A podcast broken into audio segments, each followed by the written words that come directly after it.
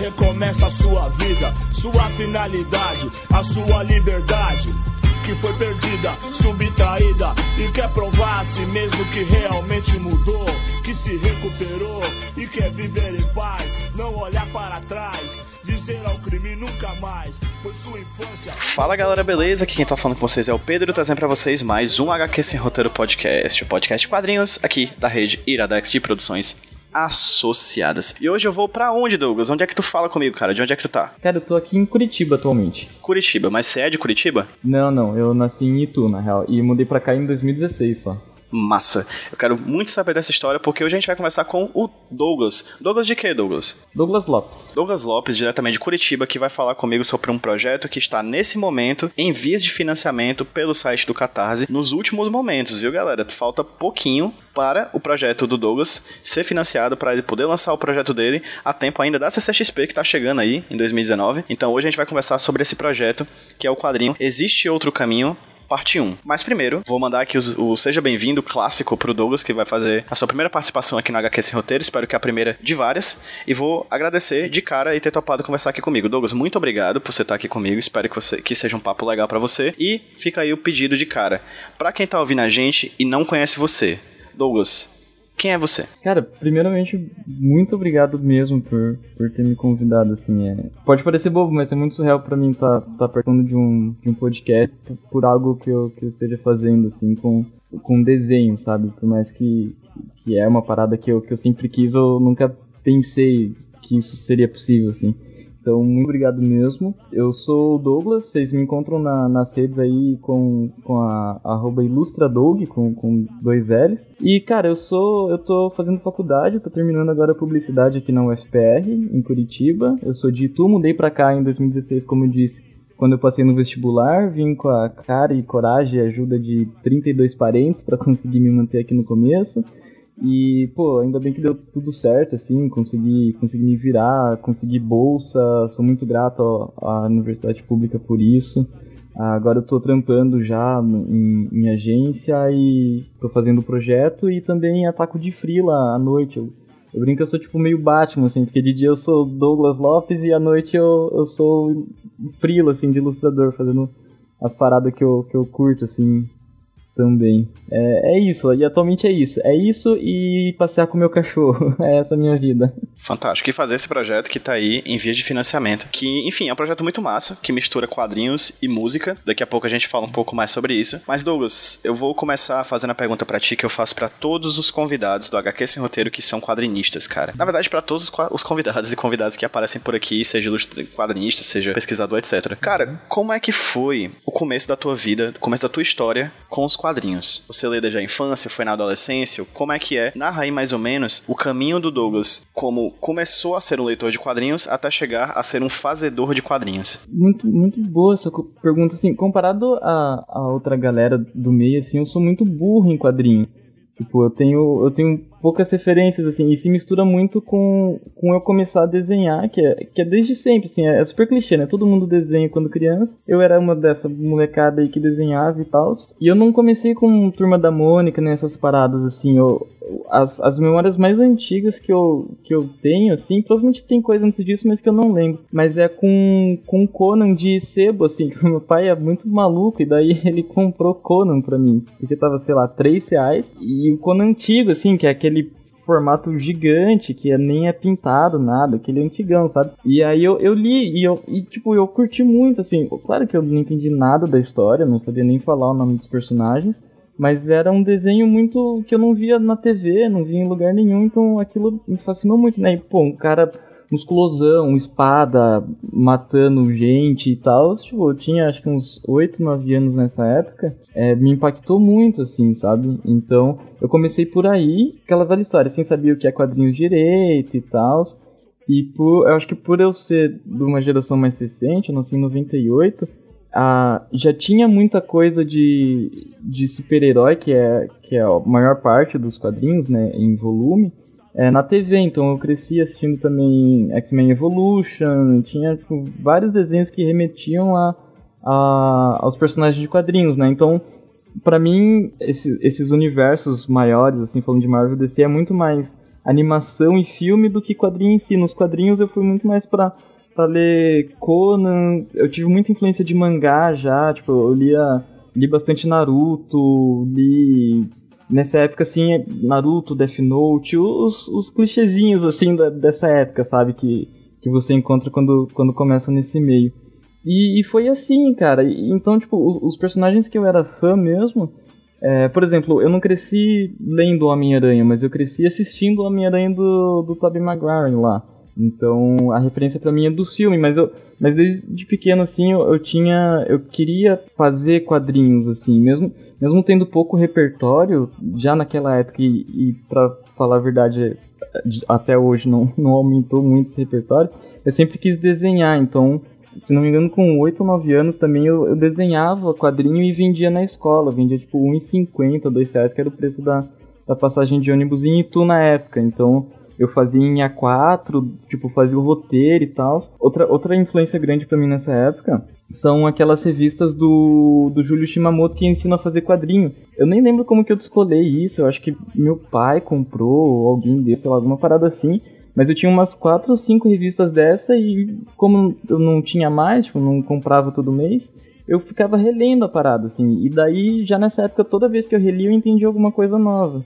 Então, e tentava reproduzir, tentava fazer, e, e são revistas muito boas, assim, que, que ensinam o que é um no geral, que é visão objetiva subjetiva, essas coisas doidas, assim, para alguém que tem nove anos entrar em contato, sabe? Então eu já peguei e fui fazer, e vendi na escola e tal. E eu já me arrependo um pouco de ter vendido, porque eu queria muito ver o que eu escrevia nessa época. Eu tenho só uma guardada aqui, na real, e é, é bem ruim, assim. Mas, mas foi por onde eu comecei, então... É, a minha formação é, é, é, essa bagunça aí, sabe? E depois eu fui conhecer Tex, depois é, já apareceu Homem de Ferro, começou a fazer sucesso, então tem umas HQs super aleatórias do Homem de Ferro, mas que me, me influenciou muito. É, Batman também acho que é o que eu mais tenho aqui e ainda assim não deve passar de 10, né? tipo, minha coleção acho que deve ter uns 40 volumes de tudo que eu tenho. Mas o que eu mais curtia mesmo era, era Conan, assim. E daí eu, eu li bastante nessa época, depois entrou os mangás. Os mangás eu acabei vendendo pra sebo depois e, e daí eu tô meio que redescobrindo agora, que eu peguei as HQs antigas e trouxe pra cá e tô lendo de novo, me divertindo de montão, assim, que, que eu trouxe pra, pra Curitiba, né? Elas estavam em Itu, na casa da, da minha irmã, eu trouxe pra cá pra ter como referência, assim. Às vezes você tá numa página, quando eu tô, tava fazendo aqui o Existe Outro Caminho, tipo, puta, não sei como resolver essa página. Tu vai lá, dá uma folhada e fala, ah, acho que se combinar isso e isso fica bom, então. O, o projeto também, ele, pra mim, ele tem essa pegada de, de me redescobrir também, sabe? Porque eu tenho uma memória muito ruim, então muitas dessas coisas que me influenciaram muito, eu ainda retive a influência, mas esqueci de onde veio. Fazendo HQ agora, eu eu lembrei do, das HQs que eu tinha, do que eu fazia e tal. Então foi, foi nesse começo aí. E diferente da, da molecada que, que estudava comigo, que desenhava nessa época, também eu, eu tive muito privilégio de poder continuar a desenhar, assim, de ter. Meu pai sempre me incentivava, tipo, eu mostrava meus desenhos para ele, ele, ele fazia pose dos personagens que eu fazia pra, para me mostrar anatomia, sabe? Mesmo ele não sabendo desenhar e tal. Tipo, não, ó, aqui, a mão não é assim que fica, tá vendo? E, tipo, parado na minha frente, tipo, ó, olha aí, ó, você tá vendo? Eu, tipo, ah, da hora. Então eu tinha, eu tinha esse incentivo a desenhar e a melhorar, assim, mesmo que despretensiosamente. Meu pai sempre dava feedback bem legal e minha irmã mais velha também desenhava. Ela é sete anos mais velha que eu. Então imagina, eu tinha sete, ela tinha 14, ela já desenhava pra caramba, assim, pra quem tem 14 anos, né? E daí eu vi os desenhos dela e falei, caraca, tipo, tão próximo aqui, dá pra fazer umas paradas da hora. Então, eu, eu cresci nesse meio, assim, e, e vendo o desenho e, e lendo e relendo as mesmas HQs, assim, nunca fui de, de fechar coleção, de, de comprar pra caralho e tal. Então, as coisas clássicas que eu li, eu li tudo na internet. Tipo, uh, o Cavaleiro das Trevas, a Queda de Murdoch, isso aí eu fui caçar anos depois, quando eu fui acessar a internet e tal, tipo, são esses encadernados que eu não tenho até hoje, assim. Foi, foi essa, essa, isso, assim, for, foram pouca em quantidade, mas que eu acabei absorvendo bastante por sempre ler e reler, sabe? Por, por não ter outra opção também. Cara, show de bola. Acontece que o Existe Outro Caminho, ele é um projeto, como eu falei, que envolve quadrinhos, mas também envolve outra coisa, que é rap. Música, Sim. né? Eu ainda quero falar sobre como é que foi que a música, principalmente o rap, entrou na tua vida e a que pon, ao ponto de você querer fazer um quadrinho, fazer uma obra de quadrinhos sobre esse tema. Mas acho que não é o momento agora. Eu queria falar um pouco mais, talvez, sobre a tua vida na faculdade. Você disse que você foi, é, você é de Tu e você foi a Curitiba fazer a faculdade de publicidade e propaganda, confere? Sim. Me fala um pouquinho sobre como é que foi essa decisão de fazer publicidade e propaganda. Se de fato a sua relação com os quadrinhos influenciou a tua decisão por fazer é, publicidade e propaganda e como é que foi a tua relação com os quadrinhos dentro da faculdade. Esse, esse essa minha relação com quadrinhos eu meio que, que deixei apagada ali, dei uma distanciada na, na adolescência mesmo, assim, tipo, de, toda essa parte da minha infância que foi muito forte, essas coisas, quadrinhos, as animações e tal, quando eu tinha ali uns 14, 15 anos, depois de ter passado da fase otaku também, tava quase saindo ali, eu, eu tava meio que náufrago, assim, de dessas, dessas tribos culturais, sabe? É, que, que pelo menos um adolescente no interior de São Paulo tem acesso. Para te falar a verdade, não, não teve uma, uma, uma influência gritante, assim, quando eu fui escolher publicidade. Claro que tudo isso permeava meu imaginário e tal, mas não era alguma coisa que eu acompanhava mais e tal. Tipo, no, no ensino médio eu fui ler Maus, esses quadrinhos mais adultos, assim, sabe? E, e, muito por influência do meu professor de história, na real. Eu queria, eu queria trabalhar com publicidade já no, no ensino médio, e que foi a época que eu descobri o B9, descobri todo, todo esse universo também de prêmio e tal, que, que não é exatamente isso que a gente acha que é, mas o meu primeiro contato ainda foi esse esse glamour todo que ele recebeu, que, que o meio publicitário recebeu nos anos 80 e 90, né? Então eu fiquei realmente muito ludibriado por isso e, pô, quero fazer parte. É, eu acho que é o mais próximo, é o mercado mais próximo que eu consigo de usar minha criatividade e tal. Tipo, eu fui burro, na real, e, e caí nesses, nesses jargões, nesses clichês, assim. E tanto que, na real, nem pretendia fazer faculdade, mas aí apareceu o Denis, que foi meu professor de história no ensino médio, na, na ETEC, e ele era meio que recém-formado, assim, então ele carregava muito a, a energia de faculdade, sabe? E recém-formado em história, imagina, o cara é doido, assim, tipo, muita ideia percorrendo ele ainda, muita muita novidade. Ele também tinha saído de interior para ir para outra cidade. Ele teve essa experiência que, que eu nunca vislumbrei de tipo, ah, saia da casa dos teus pais para você ter outra vivência, para você evoluir, para você ver o mundo mesmo, sabe? Porque não é só isso aqui. Ele foi, acho que o primeiro que, que me mostrou que, ó, não é só isso aqui, porque por mais que, que meus pais, minha família me incentivassem, todo mundo era de Itu, sabe? Então acho que meio que ninguém tinha essa perspectiva, assim, de tipo, ah, beleza, quando você fizer 18 você vai sair de casa para fazer faculdade. O, o, interior restringe muito seu horizonte, assim. E ele foi um cara que, que me tirou dessa bolha, falou, ó, contou altas histórias de faculdade, coisa que ele aprendeu, várias experiências da hora que ele teve, e eu fiquei animado por isso. E eu meio que escolhi Curitiba porque a minha irmã tinha vindo pra cá a, viagem, passar um final de semana e curtiu bastante a cidade.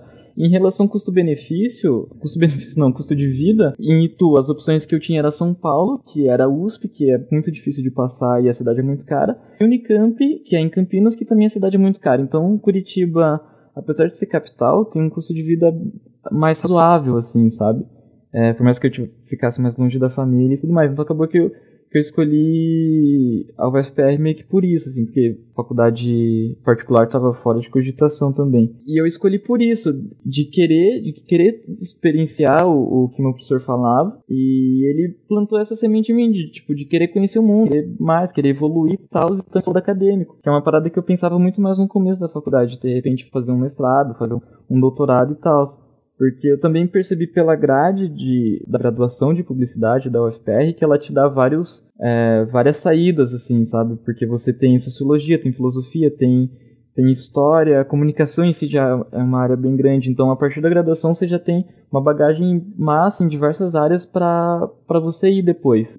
Então foi, foi meio que por isso, assim, mas, mas antes de conhecer esse professor eu achava que ia ser um, um diretor de arte de agência, assim, sem, sem faculdade mesmo, e pensando em viver esse, esse falso glamour do, do que foi, para alguns, uns três ou quatro, a publicidade nos anos 80 e 90 aqui no Brasil, tá ligado? Show de bola, cara, show de bola. Tu falou que ainda tá fazendo a faculdade, não é isso? Isso, isso.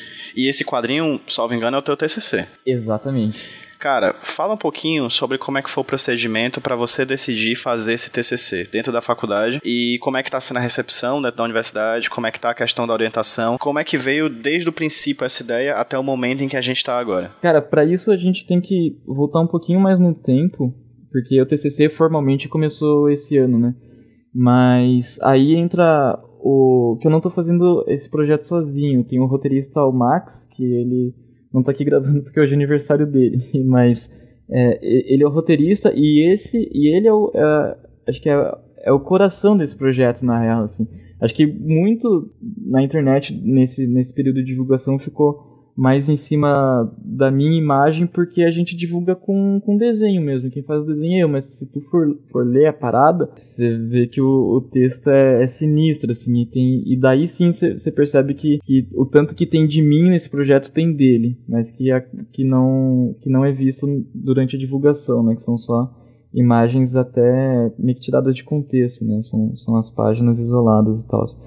E, mas o Max é, um, é outro cara que, que começou a faculdade comigo, ele é daqui de Curitiba, já foi lutador, já tem uma trajetória foda, assim, ele é foda, assim, eu, eu admiro muito ele e a gente ficou. A gente participou do, do, mesmo projeto no primeiro ano da faculdade, mas nessa época a gente ainda não era muito amigo, assim, porque eu ouvia outras coisas, ele já ouvia rap, tipo, ele ouvia rap desde a vida toda dele. E depois, meio que várias coisas aconteceram assim, a gente meio que foi. acabou ficando amigo, assim, sabe? Por, por descobrir muita coisa em comum que a gente não esperava que fosse ter essa essa paixão por quadrinhos e, e, meio que os dois também com, com, com um pouco repertório, assim, sabe? Mas mas com muita vontade de descobrir e aquela vontade de quem nunca teve o devido acesso à parada, sabe? Então a gente tem bastante coisa em comum e, e eu ouvia, basicamente até 2017, eu ouvia é, Emicida e Criolo, que é diferente de você falar que houve um gênero, tipo, eu não ouvia rap.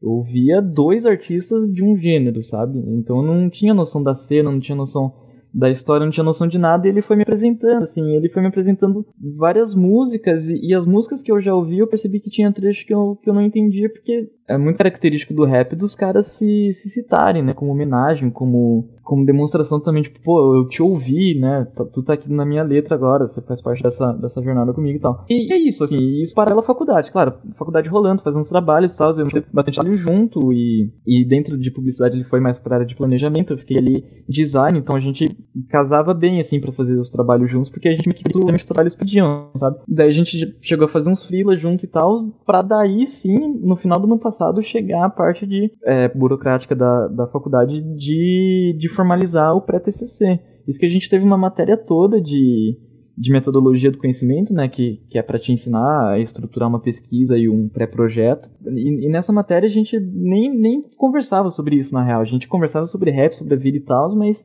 meio que, tipo, a gente é amigo e a faculdade é outra coisa, sabe? A gente faz os trabalhos juntos, mas isso aqui não tem nada a ver. E tanto que eu, eu o meu pré, um dos pré-projetos que eu fiz era, era um jogo que eu queria fazer no RPG Maker, umas paradas assim, sabe? Ou outro era uma linha de pesquisa sobre cyberpunk, que é outra parada que eu me amarro. Mas eu ainda não tava satisfeito, sabe, com, com essas coisas. E daí eu, daí eu mandei uma mensagem para ele, mano, você já tem um tema de TCC? Daí ele, ele já era efetivado nessa época na, na agência que ele trabalha. e falou: Ah, cara, eu vou pegar os, os, planejamentos que eu faço aqui e vou fazer meio que sobre isso, assim, porque fica mais fácil e tal.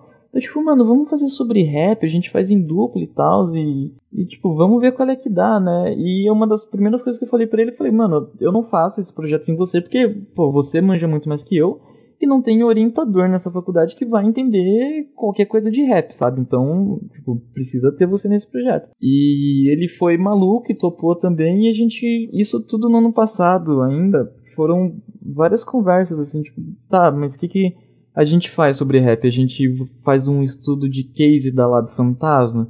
A gente fala só sobre a carreira do Emicida, a gente fala só sobre a carreira do Criolo, só sobre a carreira dos Racionais, e daí foram várias conversas, assim, e nisso, nesse meio tempo ele me apresentando várias músicas, vários álbuns, vários, várias paradas das antigas e das novas que eu não conhecia, assim, que eu, que eu tava bem cru, e, e daí foi uma ideia construída aos poucos, assim, até a gente falar, não, e se a gente fizer uma parada pro rap, assim, falar sobre o rap e tal? Porque, óbvio, o rap não, não precisa da gente, mas é uma parada que a gente gosta tanto, então não, não, não vale a pena ser tão um caso, assim, tipo, qual que é o interesse da galera que ouve rap em ter um estudo de caso sobre a Lado Fantasma? Tipo, a Lado Fantasma tá aí, é um sucesso. Tipo, foda-se qualquer pesquisa acadêmica que se faça sobre ela, sabe? A gente, pelo menos naquele momento, a gente achou que teriam outras, outra, outras alternativas que a gente poderia levar o rap para dentro da, da academia de algum jeito que fosse relevante para quem ouve rap, porque o rap já tá onde ele tem que estar, tá, sabe? Já tá nas periferias, já já tá ali. Então, a gente não tem que tirar ele de lá e botar na academia, sabe? Mas a gente tem que de dentro da academia tentar fazer alguma parada que que, que ajude a cena também. Então foi, foi meio que essa preocupação que a gente teve, assim, também no, no começo. E aí a gente foi desenvolvendo ideia. Então, pô, então a gente fala sobre o rap todo e tal. E antes de pesquisar, claro, isso é normal em qualquer, pesquisa, você tem um escopo muito maior da, das paradas e você vai diminuindo conforme você vai achando volume de conteúdo, né? Então, inicialmente, nosso TCC tipo, ia abordar desde 88 até 2016, assim, até Bugnipe. Isso antes de pesquisar, óbvio, porque é coisa pra caralho. E daí, pesquisando, a gente foi foi enxugando o projeto, assim. E daí, na hora de escolher orientador, a gente conversou com dois professores da, da, da graduação lá do curso, e a gente acabou optando por um deles, porque ele trabalha, as pesquisas dele têm um, mesmo que ele não saiba nada de rap, ele ele domina uma, uma perspectiva sobre produção musical como um todo, que não é elitista, não é acadêmica no sentido pejorativo, sabe? Então casou com a ideia, porque a gente não queria encher o rap de, de coisa que ele não é, assim, sabe? De todo pomposo, todo erudito e tal. Tipo, não, o rap é, foi, é feito pelo povo e isso é foda, isso não tem nada de ruim, de pejorativo nisso, e é assim que ele tem que ser tratado sempre, sabe? Então era um professor que, que tinha essa sensibilidade, daí a gente foi, foi pesquisar. Daí ele apresentou os autores que a gente precisava ler, entender para reforçar o nosso ponto de vista sobre o rap. E isso tudo ainda no primeiro semestre, até surgir a ideia do produto, porque a gente achava que ia fazer só uma monografia na real, até o orientador falar, ó, vocês estão fazendo em dupla, quem faz em dupla tem que obrigatoriamente fazer um, um, produto, né? Que é alguma aplicação daquilo ou outra parada que não só a, a monografia em si. E a gente, ah, beleza, a gente faz, não tem problema. E eu lembro que uma das ideias era fazer um blog, tipo, uma Vice da vida, assim, só pra gente poder soltar a linguagem, porque a gente tinha pensado, ah, pô, a gente vai ficar tanto tempo escrevendo academicamente, vamos criar um espaço que a gente escreva do jeito que a gente quiser, assim, e boa. E a gente, ah, beleza. E daí foi meio que essa ideia por um mês, talvez. Enquanto a gente estava pesquisando e ouvindo e tal. Daí eu fiz um trampo pro, pro Alessandro, pro Savage Fiction, que daí eu conheci ele pelo Twitter, assim, comecei a ler as threads dele. E, e, também foi bem impactante para mim esse ano ter conhecido ele. E, mas eu vi as threads dele e o, e o texto era muito bom, assim. Só que ele, assim, por vários problemas é, racistas mesmo impostos, nunca tem imagem boa sobre o, o que ele tava falando, sabe? Tipo, não vai ter uma imagem boa no, no, Google do Império Achante, sabe? Sempre vai ser umas imagens com qualidade ruim, tipo, que você vê que é foto de algum impresso alguma parada assim. Eu falei, pô, o texto desse cara é foda. Se alguém ilustrar, puta, ia ficar da hora, assim, porque pelo menos ia ter uma resolução boa a imagem, sabe? Isso, por meio que ser designer, assim, trabalhar com isso, era uma parada que me incomodava bastante. E daí eu fiz uma. Eu ilustrei uma thread dele com autorização dele, ele curtiu e, e compartilhou e tal. E, e pô, eu, e eu recebi muito feedback que eu nunca tinha recebido antes, assim. Isso abriu outra perspectiva pro meu trabalho também, porque durante a faculdade, eu voltei com a ideia de ser ilustrador, porque, só fazendo parênteses que eu conto história de um jeito muito maluco. Quando eu tinha 7 anos, 8, 9 mais ou menos, eu queria ser quadrinista. Mas eu meio que abandonei esse sonho, assim, por, sei lá, porque sim. E eu escolhi publicidade por ser mais próximo disso. Só que daí durante a, a faculdade eu percebi que ser ilustrador é uma seria uma opção de carreira profissional também, sabe? Então eu voltei entrei num projeto para pegar bolsa, para pagar um curso de desenho, fiz vários rolês para me dedicar a isso. Paralelo a isso também, eu tava eu, eu tinha questões sobre identificação, de tipo, pô, eu sou negro ou não sou e qual que é meu lugar de fala, quais são meus privilégios nisso, como que tá o movimento negro no Brasil, sabe, o que, que eu posso fazer por essa galera, tipo, eu tenho que fazer alguma coisa por essa galera, é meu lugar de fala, fazer alguma coisa por essa galera, e nisso, assim, vai, vai combinando tudo entrando rap, entrando a, thread que eu fiz pro Alessandro e tal. E daí nessa thread eu recebi vários feedback massa, assim. Eu fiz meio que em formato de quadrinhos. Mais ou menos, mais ou menos porque ele não pensou a thread dele que para ser um quadrinho e eu não tinha pensado a thread dele como um quadrinho também, mas meio que ficou isso. E a galera falando tipo, me identifiquei e, e são personagens africanos poderosos e tal. E isso foi muito importante de eu ouvir para eu entender que o, o que um ilustrador faz hoje, tipo, numa sociedade tão, tão visual quanto a nossa, é, é importante, assim, é, é importante todo mundo que desenha e que pensa em, em seguir isso como profissão ou que pensa em, em deixar público, tipo, se tu desenha e deixa no, na sua gaveta, ok. Mas se você pretende mostrar para as outras pessoas, eu acho muito importante você passar por vários questionamentos, tipo, por que, que eu tô representando esse personagem assim, sabe? Por que, que essa mina é peituda? Por que, que essa mina tá seminua? Por que, que ela tá, tá sensualizando? Por que, que quando eu desenho o cara, eles estão todos vestidos e com pose heróica? Por que que, sabe? Por que, que eu não desenho outros tipos de cabelo, outros tipos de pele, outros tipos de, de corpo, outro, outras paisagens, sabe? Então, eu tava passando por todos esses questionamentos e isso o TCC correndo e ouvindo rap que nunca tinha ouvido e, e pesquisando, e assistindo entrevista e lendo livro acadêmico e tal. E daí eu cheguei com a ideia do Max, tipo, mano, ó, eu fiz isso aqui, ficou bom, eu, eu queria muito fazer uma HQ disso. E o Max também é outra pessoa que na faculdade sempre me apoiou muito, assim, nesse meu projeto de de ser ilustrador e ele falou, cara, ter um trampo seu no, no, meu TCC é foda, assim, eu ia curtir. E daí meio que já ficou dividido, beleza, você escreve os textos, a gente faz, e eu faço os desenhos, e a gente monta HQ, beleza.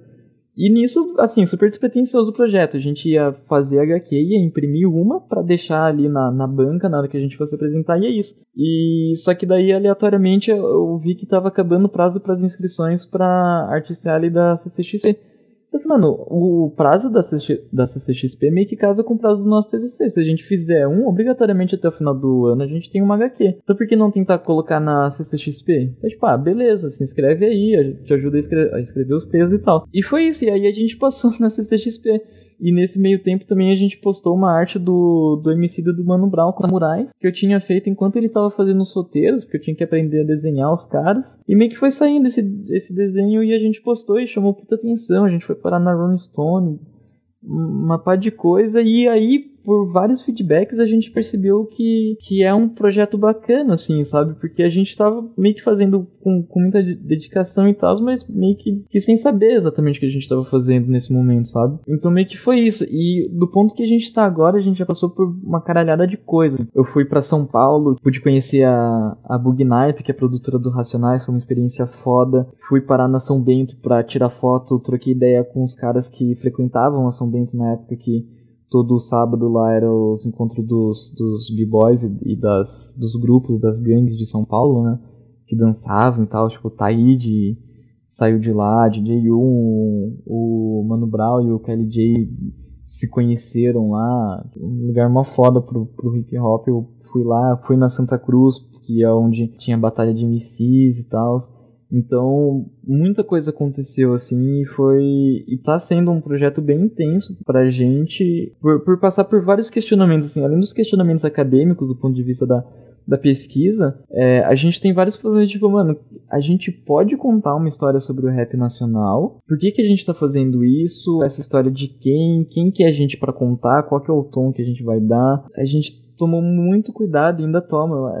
Sempre que a gente conversa sobre isso, a gente discute esses tópicos de novo de tipo, olha, esses caras eles se fuderam de verdade, assim, tudo que a gente tá lendo, tudo que a gente tá assistindo, aconteceu, sabe? Os caras teve mano que morreu por causa dessa parada, sabe? E é muito cômodo pra gente estar tá aqui na, na universidade, no quentinho, tranquilo, contando essa história, sabe? Então a gente tenta afinar ao máximo o olhar para isso, para para ter noção do peso das coisas e como retratar elas, sabe?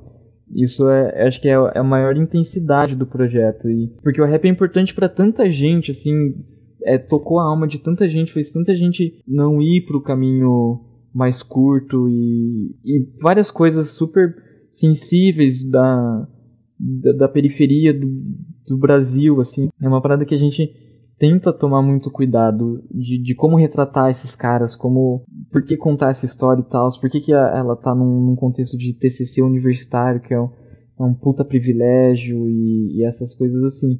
Então meio que o projeto, em síntese, ele percorreu mais ou menos esse caminho, assim. mexeu muito pessoalmente com a gente por, por tratar dessas relações. Eu tava lidando com outras questões paralelas a isso, questões de identidade, questões de. Tipo, puta, eu comecei a ouvir rap na faculdade, que, tipo, quem sou eu? Tanta molecada aí que ouve rap desde os 12 anos e. E por que, que eu tô desenhando esses caras, sabe? Por que, que, por que, que é meu nome que tá num, num projeto desse e tal? E, e várias coisas assim, muitas dessas, na real, a gente ainda não, não sabe lidar, mas a gente só quer fazer um, um, trampo foda, assim. E daí foi quando a gente percebeu que a gente passou na, na CCXP, a gente falou, cara, tem um, um potencial da gente vender isso aqui. E, mas, tipo, cara, não, né? Tipo, não, não foi para isso que a gente fez, sabe? É claro que, que para mim, que, que pretendo continuar trabalhando com isso, com, com produzir quadrinho, com produzir ilustração, de repente, daqui a pouco, contar minhas próprias histórias, é claro que, mesmo que eu não ganhe dinheiro com esse projeto, eu vou ser eternamente, eu vou estar eternamente em dívida com o rap por, por ter me colocado onde ele, onde ele me colocou hoje, sabe? Então para mim isso é uma questão muito forte também de, de eu tomar cuidado de eu não me apropriar de algo que não é meu, que é totalmente diferente do que do, quando o MC da fala rua é nós, tipo, ele é um cara que tá no máximo do do lugar de fala quando ele fala isso. E eu, eu não posso bater no peito e, e falar essas coisas, sabe? Porque, tipo, a nossa produção foi muito lenta também por causa disso, sabe? De, de ter que dar com todas essas questões e tal. E, e, é muito engraçado porque o, o rap fez eu me conectar muito com esse meu primeiro momento da infância, que eu, que eu falei mais cedo, de tipo, do que, que eu lia, do que, que eu fazia, do que, que eu sonhava nessa época. E fez muito eu entender o bairro que eu vim, que eu meio que tinha renegado isso quando quando cresci, muito mais depois quando vim para Curitiba, até eu entender tipo, não, pô, aqui é, é meu bairro, sabe? A, a molecadinha que desenhava comigo, tipo, por que, que eles não continuaram desenhando, sabe? Por que, que eles foram ter um emprego qualquer? Por que, que eles não tiveram acesso à universidade? Por que, que alguns deles não terminaram ensino médio? Por que, que um outro maluco que eu conhecia hoje tá é viciado e é pai e é pai já, e o maluco é tipo dois anos mais velho que eu, sabe? Fez eu meio que me reconectar com essas coisas que eu, que eu não tinha percebido. Tava ali na minha frente, mas eu, eu não enxergava, sabe? Esse projeto é, é muito doido, assim, pra, pra mim e pro Max. É muito mais do que o Catarse, é muito mais do que o, o TCC, assim. É muito mais do que as noites viradas e tal. É, é meio que tudo isso e muito do que nem tá diretamente no projeto, sabe? É a abordagem que a gente vai dar, é, é a tentativa de, de sensibilidade que a gente, que a gente coloca na, na parada. E uma coisa que a gente fala bastante entre a gente é, é, colocar tua alma nisso, sabe? E é muito doido você fazer isso de verdade com alguma coisa, sabe? Você passa por, por vários questionamentos, assim. É uma experiência doida.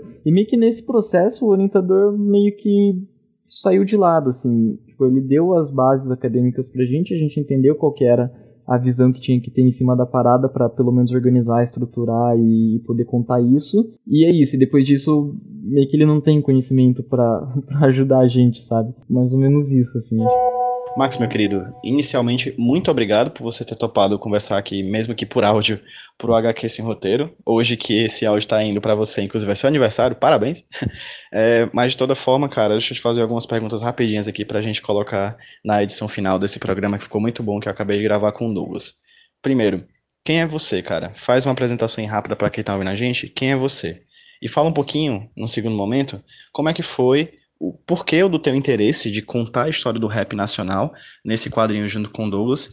E, posteriormente, fala um pouquinho sobre o que que você propõe nesse trabalho e como é que foi a tua pesquisa, como é que foi o teu trabalho como roteirista para compor o roteiro de Existe Outro Caminho. Que isso, Pedro. Pô, antes de mais nada, obrigado, cara. Obrigado pelo espaço, obrigado por fortalecer a gente aí nessa, nessa caminhada. Cara, eu sou o Max, tenho 28 anos, sou de Curitiba, tô terminando publicidade e propaganda junto com o Doug ali na Federal do Paraná. E sou apaixonado por rap, cara. Sou apaixonado por rap. É, o rap é a trilha sonora da minha vida. É, eu, eu conheci o rap com 10 anos de idade na quadra do meu colégio. O, o Renan, do Inquérito, ele faz, não sei se faz ainda, mas ele, faz, ele, ele fazia alguns pocket shows assim nas cidades perto de Campinas ali e tal, é, na, na região de Campinas e por sorte, um, um dos meus colégios, o meu colégio tava nessa tava nesse circuito. E, pô, eu tinha acabado de chegar de Curitiba, tipo, eu, né, eu, eu saí de Curitiba, tinha ido para Campinas morar um tempo lá, e eu tinha acabado de chegar lá e, e tudo mais, e, e foi quando eu escutei o rap pela primeira vez. E aquilo foi muito marcante para mim, cara. E desde momento eu me apaixonei pelo rap. Fui entender mesmo que, do que, que ele se tratava, do movimento e tudo mais, bem depois, mas, mas aquela, aquele, aquela maneira de juntar as palavras para você contar uma história e colocar sentimento naquilo tudo me marcou muito, cara. Então, então se fosse para me para né, me apresentar, acho que seria isso, assim. Eu sou muito, muito apaixonado pelo rap. E nesse sentido, a, a nossa proposta é simplesmente de valorizar essa história e valorizar as pessoas que fizeram isso acontecer, sabe? Os pioneiros disso, tipo, quem os primeiros a darem a cara a tapa e acreditarem em um sonho, acreditarem em algo. E mais do que isso, como essas pessoas construíram quase um poder paralelo, entendeu? Porque a gente vê que, na real, a, a, a indústria musical brasileira, ela foi feita de uma maneira onde o rap não, não serve, entendeu? O rap não era para se encaixar. Ó, o que o Racionais cantava nos anos 90, é, o que Facção Central e, e, tantos outros, tipo Sabotagem, cantavam, cara, isso daí não era, não era legal para estar na indústria musical, entendeu? E, e, esses caras fizeram, com, eles criaram um espaço onde sim, essa, essa mensagem tem que ser propagada e vai ser propagada, entendeu? E isso envolve muitas coisas, isso envolve é, não só o artista produzindo, o artista escrevendo, mas cara, quem que vai produzir, como a gente vai distribuir, quais são os contatos, aonde a gente tem que aparecer, entende? Então todas essas coisas, todas essas relações, é, toda, todas essas, essas coisas foram, foram muito importantes na hora de construir a cena do rap para ele chegar no que é hoje. E é esse o nosso olhar, tipo, essa é a nossa proposta, a proposta é de olhar para essas pessoas, para quem fez isso e valorizar esse trabalho delas. Porque se, se hoje é, MC da Jonga, BK, Rincon, esses caras estão em festivais gigantescos, é porque no começo teve caras como Mano Brown, como Nelson Triunfo, como o Taíde, o DJ 1 e tantos outros, tá ligado? Teve esses caras que que precisaram, sabe, moer, bater, quebrar pedra. Não que, não que hoje esteja fácil, não que hoje seja fácil, não é isso. Não, não é isso que eu quero dizer. O que eu quero dizer é que, porra, um caminho já foi percorrido, entendeu? E ele precisa ser valorizado também, porque senão ele corre o risco de se perder. Não que seja extremamente importante para uma pessoa, para o cara que vai agora começar a escutar rap, não é extremamente importante para que ele que ele entenda da onde da onde veio o rap, para que ele possa ser tocado pelo rap. Mas se ele souber a, a experiência dele com isso, a, a visão dele quanto à arte, de, né, a arte desse, dessas pessoas e, e, tudo, toda a produção delas, cara, ela se expande demais, entendeu? Então a gente acredita que tudo bem, não seja, não é um, algo primordial você saber dessas histórias, mas se você souber, vai mudar muito a maneira como você olha para o rap e olha para os rappers e olha para o movimento hip hop e olha no fim das contas, ao teu redor, entendeu? A gente pretende que, que as pessoas consigam entender isso. É a nossa esperança, né? E, mano, para contar essa história, o que a gente fez foi ir atrás de tudo que estava disponível na internet, de entrevista, música, documentário, é, matérias que saíram nos jornais, tudo que, tudo que fosse possível, tudo que a gente conseguiu achar na internet de material, falasse sobre essa época, sobre, sobre como o hip hop estava crescendo, sobre como as coisas estavam rolando, sabe? Como eram as relações das pessoas, como que, a, como que os artistas se juntavam para para produzir um beat, para produzir um, uma letra, quando que a galera começou a fazer letra, enfim, toda essa todo esse monte de coisa assim todo esse esse monte de informação a gente achou a gente retirou do, do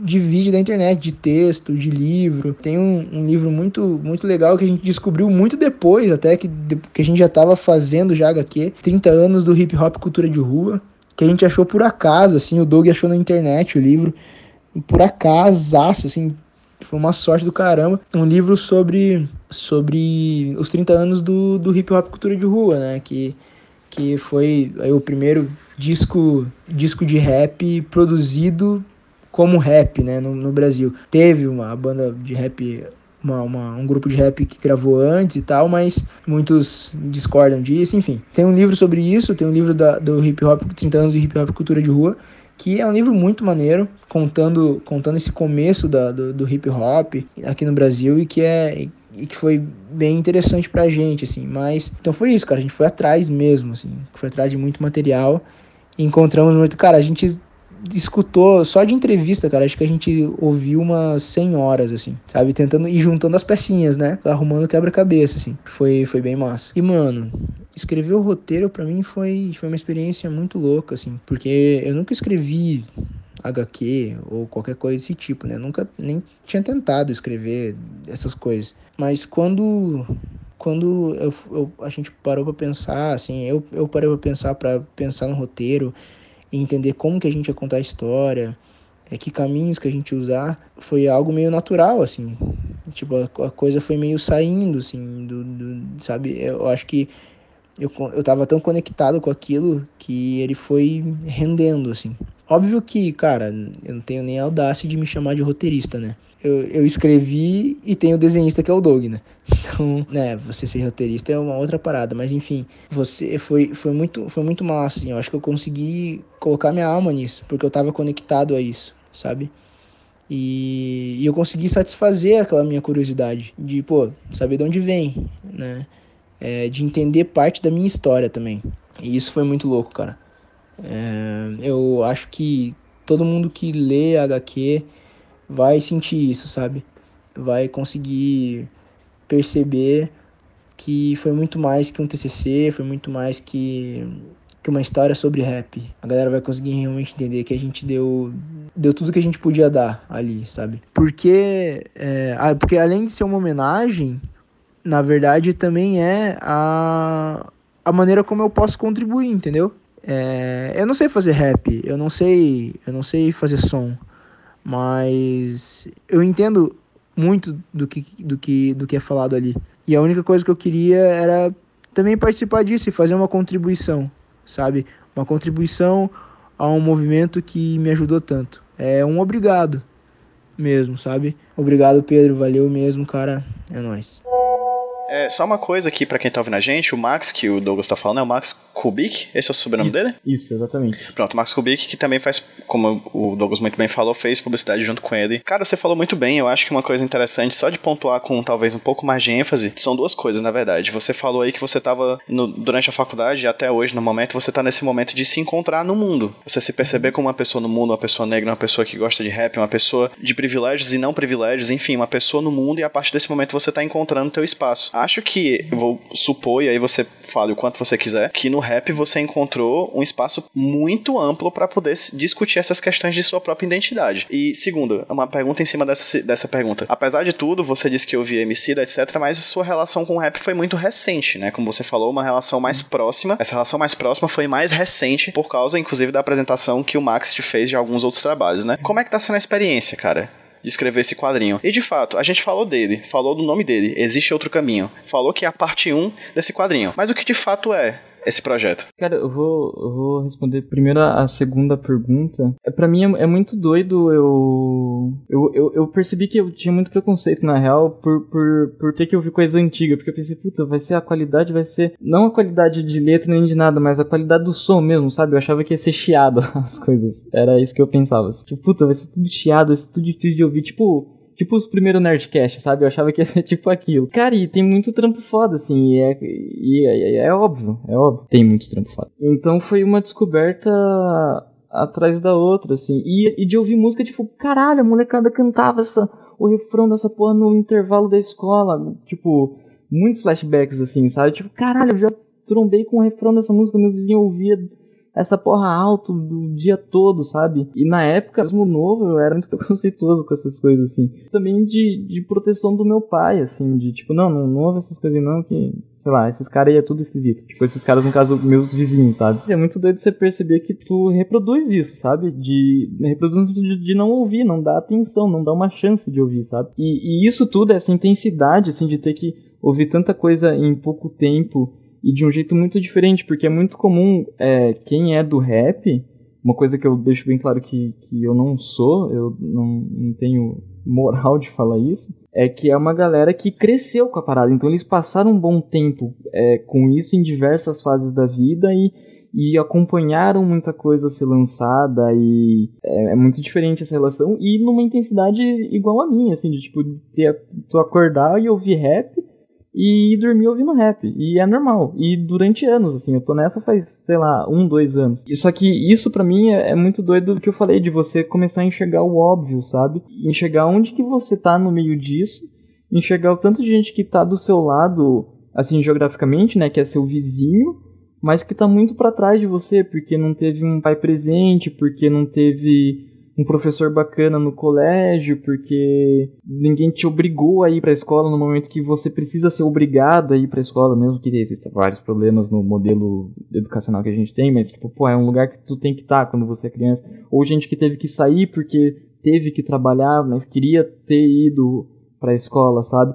Então te enxerga várias dessas coisas que, é, pelo menos na minha vivência, são todos meus vizinhos mas que eu nunca tinha reparado, sabe? É, talvez por ser muito novo, talvez só por ser burro é uma possibilidade. Mas é isso, assim, e, e me enxergar, e vindo para Curitiba e entrando na, na faculdade, né, por causa da faculdade, foi o meu primeiro contato com, com questões é, raciais mesmo, sabe? Tipo, ah, beleza, existe um coletivo nessa, nessa faculdade que é, um, é uma organização política e social de negros e negras que discutem isso mas, tipo, isso o quê? Eu, né, recém descobrindo isso.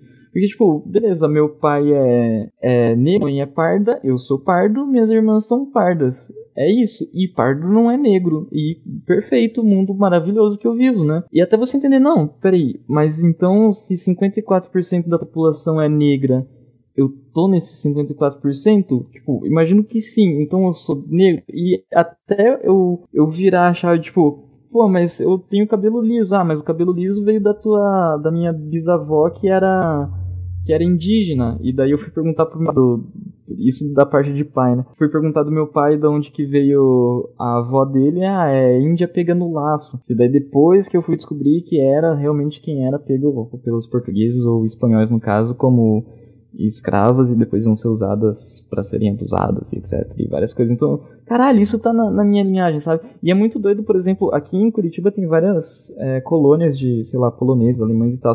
E essa galera tem muito clara a, a linhagem deles, sabe? Tipo, ah, meu tataravô nasceu numa cidade em tal lugar e depois veio pra cá e tal. E, tipo, meio que sabe a árvore genealógica toda. Eu, tipo, mano, eu não sei o nome do meu do meu avô, sabe? Minha mãe não sabe quem que foi o pai dela, tipo. E daí você vê que você tem. que você tá lidando com as questões que, que a galera, que a maior parte, infelizmente, da, da universidade não tá lidando porque não é de onde você veio. E daí, por outro lado, você vê que de onde você veio, você é um puta privilegiado por estar tá ocupando uma universidade pública, sabe? E de ter tido todos esses privilégios e outros que eu não entendo como privilégios, mas que eu tô, tô sempre tentando mapear, sabe? Tipo, ah, beleza, isso aqui, quem, quem que teve isso aqui que eu tive? Ah, foi, foi pouca gente de onde eu vim, mas em compensação lá fora nos lugares mais abastados é super normal, nem é nada isso aqui, sabe? Mas pra, de onde eu venho isso aqui é muito. Tipo, tem um Danone na geladeira.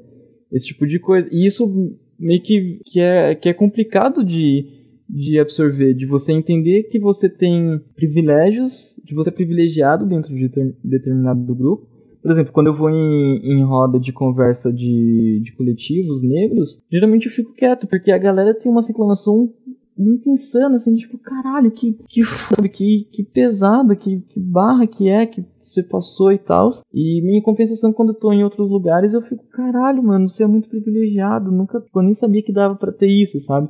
Então, é. E o rap me ajudou a pessoalmente entender isso, entender o quão para trás tem, o, o quão menos privilegiados são as pessoas que estão que estão do meu lado ali, sabe? E quão para frente dá para ir quando os caras falam de sucesso mesmo. E daí você começa a perceber que realmente você tem que nesse meio esses caras estão correndo, estão fazendo e correndo três ou quatro vezes mais do que do que um artista branco precisaria, sabe? Por mais que, puta, um, um artista negro se vendeu pra caralho, fez uma parada ultra comercial e tal. Tipo, mano, mesmo esse cara ralou pelo menos duas vezes mais do que um, um maluco branco que fez a mesma coisa, sabe? Por ser negro. E daí você olha para mim e daí eu olho o contexto de de ilustradores e as poucas referências que eu tenho de, de ilustradores digitais negros. E eu, tipo, mano, eu duvido que um outro maluco tenha essas questões que, que eu falei mais cedo também, tipo, ah, como que eu represento isso, como que eu represento aquilo, qual que é a carga de. qual que é a carga histórica que minhas ilustrações trazem, qual que é a carga de identificação que elas trazem, qual que é a importância de você saber desenhar um afro numa parada e parar de desenhar cabelo liso, sabe? É uma galera que não se preocupa com isso porque não precisa, sabe? E é muito doido isso de, de eu ter cabelo liso, que é um, um privilégio, de certa forma, não por, por ser um cabelo bom, mas por não sofrer preconceito em decorrência disso. Tipo, eu lembro que na infância muita gente olhava e falava, ah, pelo menos ele tem cabelo liso, né? E tipo, ah, o resto é todo fodido, assim, é pele parda e tal, mas o cabelo é bom. Então, beleza, tem salvação esse aí, sabe? É meio que, que a diferença entre o, os indígenas e os, e os africanos na época do Brasil colonial. Tipo, o índio tem alma, a gente escraviza só metade deles, e os outros, os africanos, não. A gente escraviza todos. Eu, eu passei por, esses, por esse privilégio que não é tanto privilégio que é difícil de você precisar, sabe? Eu, eu, não, eu não tiro a razão de, de, de repente, algum negro é, mais pigmentado que eu, com cabelo cachado, falar: Mano, tu não tem. Tu é privilegiado sim e você não. E é isso. Eu vou falar: Sim, cara, porra, em relação a você, eu sou muito privilegiado. E é isso. E, tipo. E, e daí, a, uma das conclusões que eu chego é que eu tento usar meus meus privilégios num sentido que mude isso. E eu acho que esse projeto ele casa bem com isso. Por isso a pira de tipo, mano, não vamos tirar dinheiro disso. A gente tem que é, se for para fazer, sei lá, uma edição de luxo de 50 reais essa parada, que seja para financiar uma edição de graça que vai parar na periferia. A gente, desde um, um, tempo atrás, assim, a gente já, já teve essa noção, sabe? Pô, se a gente for assinar como editora, essa editora vai ter que doar exemplar dessa porra. Não importa, não é para ficar em, em livraria de shopping a, tipo, 30, 40 reais. Isso não serve de nada para ninguém, assim. Essa foi uma das preocupações que a gente teve. E, e nisso que, que o rap é, me ajuda, assim, porque é uma parada que no contexto acadêmico não conversa comigo, mesmo que tenha autores negros falando sobre isso e tal. Meus vizinhos não ouviam os autores negros, eles ouviam rap, então me conecta muito mais à infância, aos refrões que eu ouvia da garagem do vizinho porque estava ouvindo o som alto no carro, do que textos acadêmicos. Então rolou essa identificação também, tipo, puta, esse aqui eu conheço. Ah, pô, essa aqui eu já ouvi. Ah, essa aqui é rap também. Tipo, essas, essas coisas assim me ajudaram muito na identificação, ao ponto de eu mostrar pro meu pai e falar, ó, oh, pai, eu sei que tu não curte, mas presta atenção nessa letra aqui, ó. Ele conta uma história uma maneira. E ele ouviu e falou, pô, filhão, que da hora e tal, sabe? Então, e, e, isso já é alguma diferença, sabe? De poder ouvir rap do lado do meu pai, que, e, tipo, pô, eu tenho um pai, sabe? Isso já é muito sinistro, assim, pra, da rua que eu venho. Um pai que, que não é bêbado e que trabalha, que trabalha, trabalhou e, e fez tudo certinho, sabe? Isso é, isso é muito surreal. Não deveria ser, mas é. Então isso é um privilégio. Isso eu acho que é o meu maior privilégio, esse é o meu maior tesouro. E como que eu me enxergo em relação a outras pessoas que não tiveram isso, em relação... É, é, tudo muito complicado, assim. E esse projeto me ajudou a organizar isso. Ele não me deu... Eu não diria que ele me deu respostas, mas ele me deu modos de pensar, modos de abordar, modos de me posicionar em relação a isso. E eu ainda estou descobrindo jeitos que eu posso ser mais eficaz, jeitos que eu, jeitos que eu atrapalho, que eu não, não, não tenho que continuar fazendo, essas coisas assim, sabe? E sobre o projeto, o que é o Existe Outro Caminho? E se possível, depois de tu falar sobre o que é o Existe Outro Caminho, me fala como é que tá sendo a tua experiência no meio de toda essa loucura de questões relacionadas à identidade, à rap, de como essa representatividade tá fazendo parte da tua vida a partir de então, como é que tá sendo como você, como quadrinista, traduzir em imagens todas essas questões na vida desses personagens, como por exemplo Mano Brown e o Emicida. Cara, existe outro caminho, é, é uma HQ sobre rap, né? Claro. Ela conta, assim, a, a descrição burocrática, talvez, do, do projeto é que ela conta mais ou menos do final da década de 80 ali, a primeira data que aparece mesmo é 88, mas a história começa no final da década de 80 até 93, com o lançamento de, de Raio-X do Brasil do Racionais. E mais ou menos o recorte que a gente está fazendo é para tentar,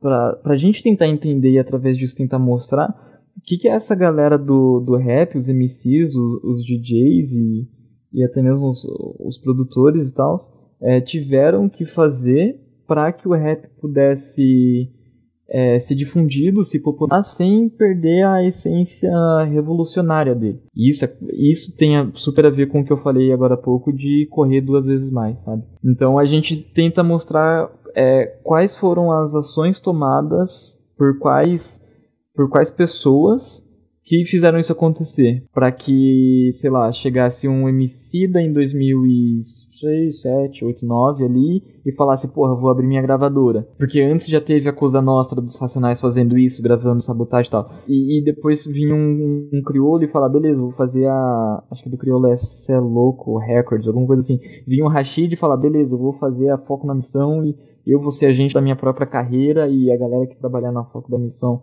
vai trabalhar para mim isso é foda e tal, sabe? Tipo, essa parada de pretos no topo mesmo, assim.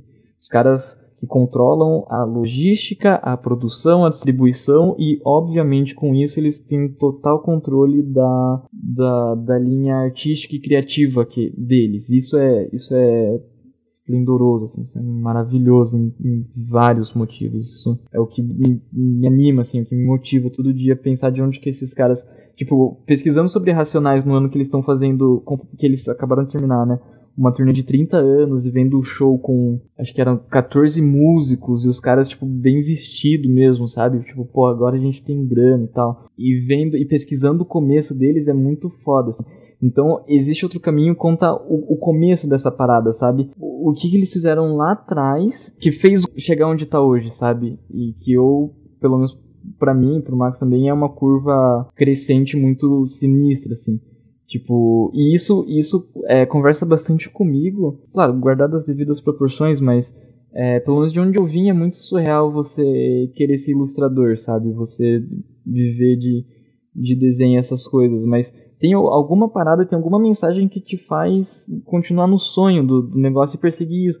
E isso é o que os caras tinham, porque quando o Racionais começou, quando o Taide J1 começou, quando o Rinaldinho começou e, e essa galera bem do começo dos anos 90 mesmo começou, não tinha nada, tipo, as referências eram dos Estados Unidos. Então imagina, tu olha pro lado, aqui no Brasil não tem nada. Aí você tem que se inspirar nos caras que estão lá fora, que falam uma língua que você nem entende direito, mas que eles te inspiram só porque eles são parecidos com você, porque eles são pretos. É muito louco você pensar que os caras partiram disso partiram do Capão Redondo na década de 80, que era um nada, que um, assim, sinistro, e, e, e, ter esse sonho, sabe? Não, beleza, eu quero gravar um disco. E desse um disco comercial, quero gravar um disco desse jeito, falando dessas coisas que é, são as coisas que eu vejo. Isso é muito real. Então existe outro caminho, é, é meio que por isso, assim. E existe outro caminho, é o nome que o, que o Max deu, é muito porque, pela idade dele, ele ele viveu mais a, a fase de, de rinha, né, que ali a partir de 2004, 2005, Nessa época ele era bem novinho, mas ele foi pegar mais lá na frente em 2010, 11, se não me engano. Até quando o Emicida batalhava ainda e tal, ele, ele ia para São Paulo por causa das lutas e, e colava lá para ver a galera batalhando. E uma dessas dessas, dessas linhas é Um Só Caminho. E um LP dos Racionais de 91, se não me engano, é Escolha Seu Caminho. Eu sou terrível com o nome, mas é alguma coisa assim. E, e, em várias letras tem menção a isso do rap se apresentar como uma alternativa. Do tipo, viver pouco como o rei ou muito como o Zé. E, e os caras falam, não, eu quero os dois, eu quero viver muito e eu quero viver como o rei, porra. E, e, o rap proporciona isso, sabe? Existe outro caminho, é essa carga, assim, de, tipo, de mostrar que realmente isso foi um caminho talhado em, em, rocha bruta, sabe? Os caras criaram um caminho onde, onde não existia nada. E eu, pessoalmente, com esse projeto, é, significo isso de outra forma também, de, de querer muito mostrar pra, pra molecada, tipo, desenhar também talvez seja um caminho, sabe? Porque eu vi muito mais gente desenhando do que cantando rap quando era criança. É muito mais, mais comum. Então, tipo, pô, continua desenhando, sabe? Não desiste. Tipo, falta alguém incentivar essas pessoas, sabe? Seria muito poético da minha parte falar que o que falta é a motivação para que esse problema fosse resolvido. Claro que não é. Mas eu acho que se tivesse mais gente sabendo que pode sonhar acho que teria muito mais gente puta, ia ter, ter muito mais gente brava, com muito mais gente consciente de ter de, de, de, da, da, situação que tá, sabe? Tipo, mano, vocês não estão deixando nem eu sonhar. Porque foi um processo pelo qual eu passei de tipo, cara, o que eu quero não é difícil, sabe? Eu só quero uma profissão. É, é isso. Eu não quero, eu não quero viver de juros, eu não quero nada que seja nesse sentido, assim. Eu só quero realizar meu sonho, tá ligado? E, eu, e depois do momento que, que eu percebi isso, que eu percebi que eu não queria nada demais, eu fiquei muito mais puto com as coisas, sabe? E, e até a Angela Davis falou esses dias, tipo, mano, a raiva direcionada é, é bom, assim. E eu acho que uma raiva direcionada coletiva, mostrando para as pessoas, tipo, mano, ó, é isso aqui, sabe? Também é um caminho, também é uma alternativa. E, e você não tá conseguindo, não é por sua culpa, é por conta disso tudo aqui, tipo, e, e isso na história é mostrado no, no, jeito de, tipo, olha tudo que esses caras tiveram que fazer, sabe? Não era para ter sido tão difícil. Os caras só queriam gravar um álbum, sabe? Não era para ter sido difícil. Não era pro Racionais ter que ter andado armado num pedaço da década de 90, sabe? para se proteger de policial, tá ligado? É, é, surreal essas coisas, porque os caras estavam fazendo música. É, o Emicida foi preso em, em Belo Horizonte, se não me engano, por estar tá fazendo música. É muito surreal essas coisas, sabe? Então existe outro caminho, tem, tem vários sentidos, mas é outro caminho que não é espera que seja seguido, sabe? Que ah, agora tá aí viciado e frágil, que é o que uma das paradas que, que o Racionais canta, né? Tipo, de se você for cair para isso, na verdade você tá, você tá ajudando o, a, essa máquina, né? E é meio que isso. E daí o, o projeto, essa parte 1 vai até 93, que na verdade não conta muito do, da, do ponto de vista do, recorte que a gente fez, não conta muito o que que eles tiveram que fazer materialmente, assim, tipo, porque pra, pra gente o maior marco da década de 90 nesse sentido, assim, de tipo, ah, agora a gente tem um controle criativo da parada, é a Coisa Nostra dos Racionais, que foi depois o que permitiu que RZO aparecesse, Sabotage aparecesse, é, DBS aparecesse e tantos outros ali na virada dos anos 2000 aparecessem, sabe? Por ter uma galera do rap, dono de uma gravadora, sabe? Depois aparece a 4Ps do, do KLJ e, e assim vai, vai aumentando o mercado. Mas ali em 93 já rola uma parada muito importante que é Racionais ser tocado na rádio. Então a gente para mais ou menos que nesse momento que foi quando eles furaram a bolha ali dos, da, dos bailes que eles faziam e tal. Tipo, mano, a gente tá na rádio, a gente tá numa rádio grande. Agora essa parada é, talvez dê certo, sabe? E os caras se apegaram na, na, mínima oportunidade, na mínima chance que eles tinham, de, tipo, talvez dê certo, e, e, tipo, foram racionais, assim. Então, tanto que esse primeiro volume, o, o segundo capítulo dessa parte, é racionais, assim, do surgimento até 93 mesmo, e antes a gente conta outras outras paradinhas importantes pro, pro contexto ali, né? Outro receio que a gente tem também, porque obviamente a gente vai deixar nome pra caralho de fora, assim. Principalmente é, nessa, que é tão pouco tempo, que a gente passou muito tempo é, entendendo qual que é o contexto todo, para daí afunilar por o que a gente vai contar aqui. Uma que por tempo e outra que pela quantidade de pessoas envolvidas no projeto, né? Duas pessoas, para fazer uma parada bem contada, a gente falou, não, beleza, a gente vai só até aqui. Mas mesmo para contar esse pedacinho, a gente não consegue contar tudo que aconteceu nele. Daí a gente precisaria de de recurso para ir entrevistar os caras, para ir para São Paulo, para ver mesmo os caras e, e, tudo mais, sabe?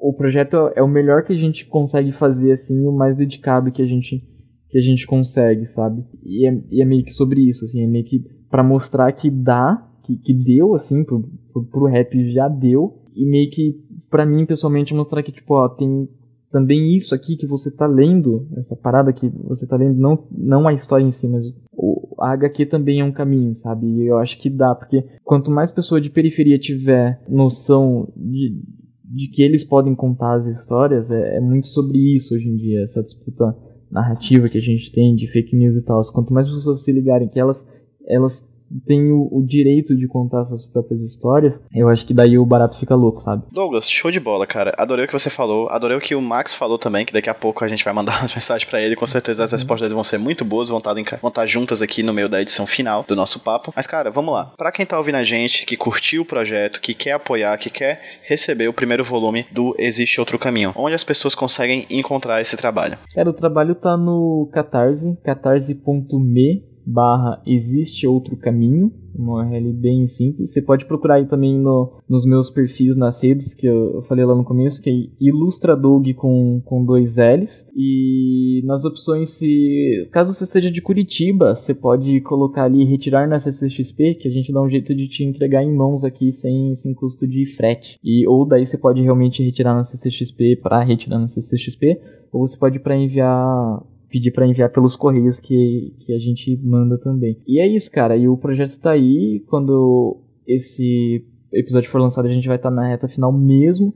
Então, pô, se você não, não tem grana para ajudar e tal, tipo, compartilha, manda pra galera, manda pra gente pra caralho, porque é para financiar 500 exemplares. Aí a gente, desses 500, a gente vai tirar o tanto que é destinado ao catarse das recompensas, né? Esse número a gente só vai ter mesmo quando encerrar a campanha, para saber quantos é, vão para os apoiadores. E do resto, daí a gente vai levar para a CCXP só para pagar a passagem de ônibus de Curitiba para São Paulo, que é uma das paradas que não tá no Catarse, e o resto a gente vai doar. A, o, o lugar que vamos é a Bienal, que eles têm um, um projeto, um braço deles é, é recolher livro e distribuir para bibliotecas de periferia.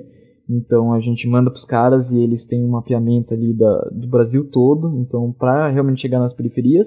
E a gente vai mapear outros projetos também aqui, aqui em Curitiba, em São Paulo e tal, e, e doar, e despachar o livro para ficar nas bibliotecas, para chegar pra molecada para chegar pros bairros. Peço muito, muito, muito que você apoie. Se não puder apoiar, compartilhe, mande para todo mundo aí. E é isso. Tamo junto. Pra quem ouve o HQ Roteiro já sabe, os links tanto do Catarse quanto das redes sociais do Doug vão estar linkados aqui no post desse podcast, nesse programa, lá no hqsemroteiro.iradex.net. Então, há um clique de distância lá nesses, nesses, nesse, lá no site do Iradex, você vai ter acesso rapidinho ao Catarse e às redes sociais do Douglas para conhecer o trabalho dele dele, tanto nesse momento do Existe Outro Caminho Parte 1, quanto nos trabalhos vindouros, que com certeza sei que o Douglas vai fazer. E com certeza, Douglas, já fica aqui o convite. Esse é nosso primeiro papo. Estamos à disposição para qualquer outro projeto que você for lançar, cara. Muito obrigado pela conversa. Com certeza, cara. Mais uma vez fico felizão demais. Obrigado por, pelo espaço, por ter aberto as portas aí. E é isso, mano. Obrigado de verdade mesmo. Foi, uma conversa. Foi um monólogo, na verdade, né? Mas são coisas que. que eu também, que é muito, eu demorei muito para juntar confiança para poder falar isso, assim, brigadão de verdade, espero que quem tem ouvido tenha, tenha gostado e, e qualquer coisa cola no, no Twitter, em qualquer lugar para trocar ideia comigo, que eu, é uma parada que eu curto bastante, assim, principalmente disso, assim, que eu, eu imagino que tem muita gente nesse processo que eu tô, de, de tentar se encontrar no meio disso e, e descobrir o que, que dá para fazer com, com o que a gente tem para ajudar quem tem menos que a gente. Eu acho que é meio que sobre isso, assim. E eu tô começando, essa é, é a parte 1 também. Show de bola, estamos à disposição para parte 2, 3, 4 e infinito. É, agradeço demais a participação, Douglas. Agradeço ao Max também pela participação via áudio do WhatsApp. E agradeço a vocês que ouviram mais esse HQ Sem Roteiro Podcast. Vamos dar um tchauzinho para quem tá ouvindo a gente, Douglas, no 3, 2, 1. Tchau, gente! Tchau, tchau!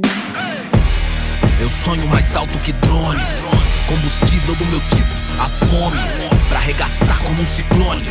Pra que amanhã não seja só um ontem. Com um novo nome, o abutre ronda Ansioso pela queda. Fim do mágoa, mano, sou mais que essa merda. Corpo, mente, alma, um tipo Ayurveda. Estilo água, eu corro no meio das pedras trama, tudo os drama curvo, sou um drama turbo Conclama se afastar da lama enquanto inflama o mundo. Sem melodrama, busco grana, isso é usando em curso. Capulanas, katanas, busca nirvana, é um recurso. É o mundo cão pra nós, perder não é opção, certo? De onde o vento faz a curva, brota o papo reto. Não deixo quieto, não tem como deixar quieto. A meta é deixar sem chão quem? Rio de nós sem teto. Tenho sangrado demais, tenho chorado pra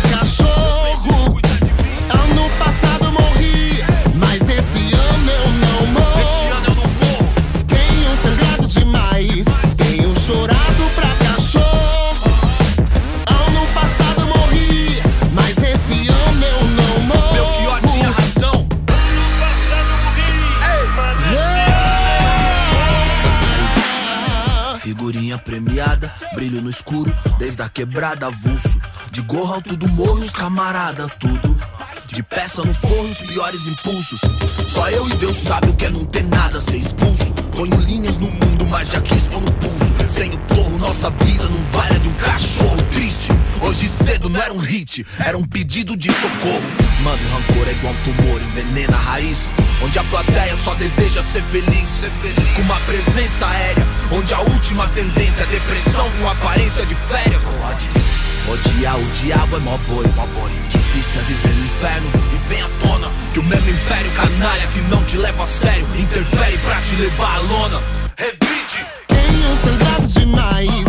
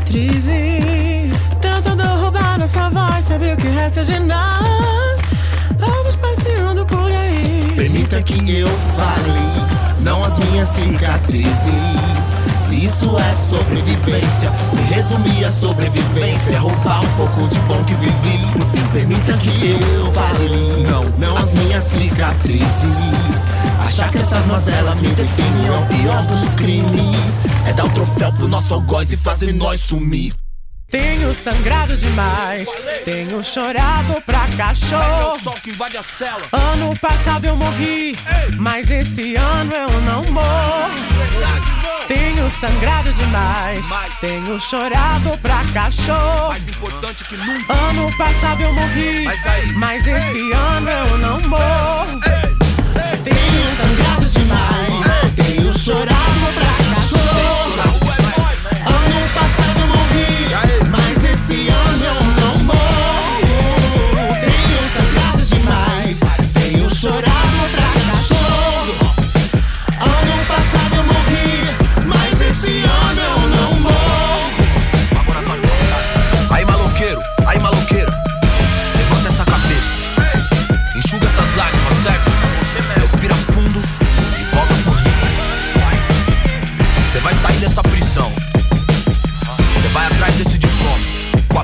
beleza do sol, entendeu?